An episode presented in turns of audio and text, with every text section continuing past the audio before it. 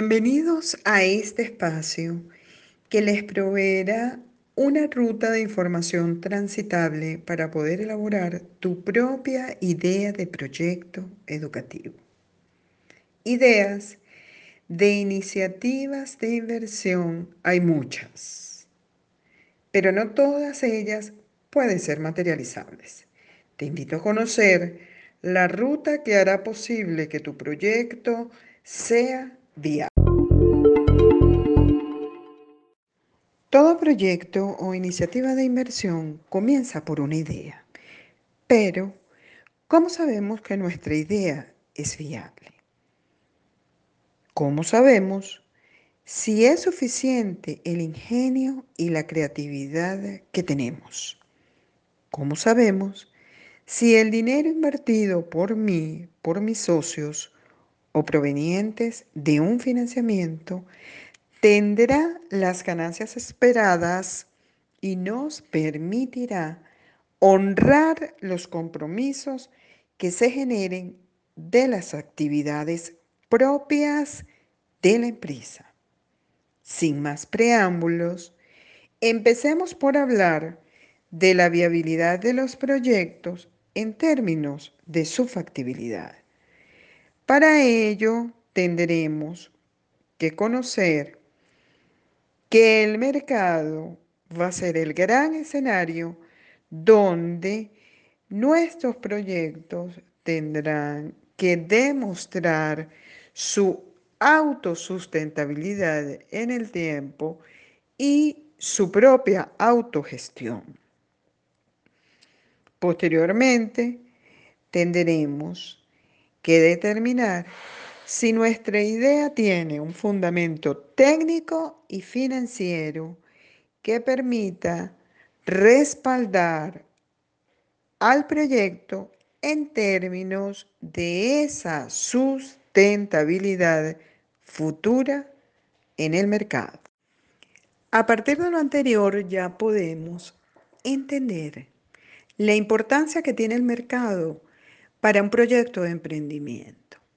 Ahora bien, ¿cómo podemos profundizar en el conocimiento de las características y condiciones que presenta el mercado en términos de sus oportunidades?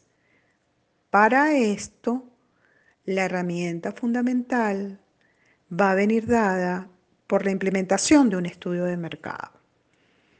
¿Qué es un estudio de mercado? El estudio de mercado le brinda a las empresas toda la información posible sobre los patrones de consumo de un nicho determinado, en una ubicación geográfica y social de carácter específico. Estos estudios tienen una vigencia y permiten conocer cómo se mueven los mercados actuales y qué posibles mercados nacen de modo de poder prever oportunidades y también riesgos venideros. ¿Cuáles son las partes que conforman un estudio de mercado?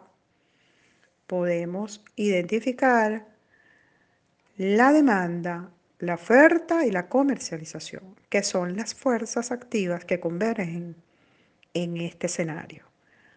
La demanda abarca una amplia gama de bienes y servicios que pueden ser adquiridos por los consumidores o un conjunto de ellos, a fin de satisfacer sus necesidades y deseos. La oferta abarca el conjunto de empresas y competidores que colocan esos bienes y servicios de consumo final para ser adquiridos a precios de mercado por estos consumidores en un determinado lugar todo con el propósito de satisfacer sus necesidades y deseos. La comercialización consiste en poner en venta un producto o un servicio, dándole las condiciones comerciales necesarias para su venta y dotándolo de las vías de distribución o sus canales que permitan llegar al consumidor final. Profundicemos un poco más en relación con el análisis de la demanda. ¿Qué necesitamos conocer con respecto a este aspecto? En primer lugar, que la demanda está constituida por tres tipos de demanda fundamentalmente. La demanda potencial, que está compuesta por aquel tipo de consumidor que está dispuesto a demandar el bien cuando existan las condiciones adecuadas. Un ejemplo de esto está vinculado con la mejora de su nivel adquisitivo o el aumento de sus niveles de ingreso. En la medida que un consumidor mejora su condición en términos de sus ingresos, estará dispuesto a adquirir o un bien nuevo o mayor cantidad de este bien. En cuanto a la demanda efectiva, es aquella demanda inicial con la que cuenta el proyecto. Para el caso de los nuevos emprendimientos, vale destacar que esta demanda será parte de los ingresos bases con las que contará el nuevo emprendedor. La demanda cíclica o estacional es aquella demanda que ocurre en determinados periodos de año. Un ejemplo de esto está vinculado con aquellos emprendimientos que prestan servicios o generan productos de consumo final para actividades de temporada. La actividad turística es un ejemplo muy ilustrativo en este caso. Cuando se desarrollan las vacaciones de carnavales y vacaciones de verano, todas las empresas que generan producto final para este ciclo de temporada tendrán una acción de evolución de ventas mayor. Pero ¿cómo podemos obtener información puntual y específica del mercado y de los gustos y preferencias que hacen tendencia en el mismo.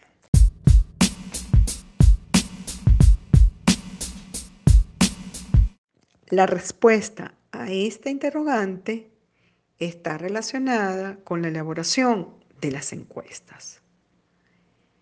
¿Cómo podemos hacer encuestas sin que eso amerite un gasto de inversión tan elevado que sea inalcanzable dentro de las metas de un nuevo emprendimiento. Sencillo. La tecnología en nuestros tiempos ha avanzado de manera vertiginosa. Muchas plataformas en la actualidad promueven el uso de herramientas que permiten obtener información de diferentes vías. La plataforma de Google, por ejemplo, en su sección de elaboración de formularios, permiten una opción viable que nos conducen a hacer encuestas, diseños de las mismas y a llegar al número de personas que nosotros podamos determinar de manera fácil y accesible a la vez nos permiten generar resultados a través de informes que la misma plataforma provee con un conjunto de información suficiente que les permitirá a los nuevos empresarios generar sus estrategias de acción dentro de la incursión de sus mercados. Otro elemento fundamental ya para finalizar estará vinculado con dos áreas de interés para ser desarrolladas en los proyectos de inversión de los nuevos emprendedores y que dictarán una pauta final en términos de la factibilidad de su idea.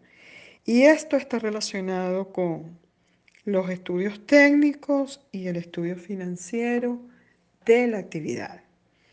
El estudio técnico tendrá como responsabilidad desarrollar todas las áreas vinculadas con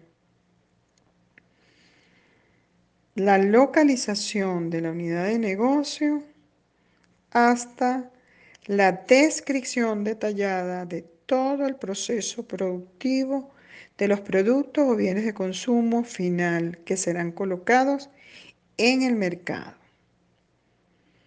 Aspectos como el desarrollo del área administrativa será uno de los elementos que deberá incluir el estudio técnico. Desde las funciones de los empleados hasta su organización, todos apegados a la misión y visión que posea el emprendimiento. El área financiera incluirá elementos relacionados con el cálculo de los costos y proyecciones que estarán relacionadas con ingresos, gastos, retornos de la inversión inicial, así como la determinación de equilibrios en las ventas y obviamente el plan de inversión final que de alguna manera relacionará todo lo que requiere el emprendimiento para materializarse en una realidad económica.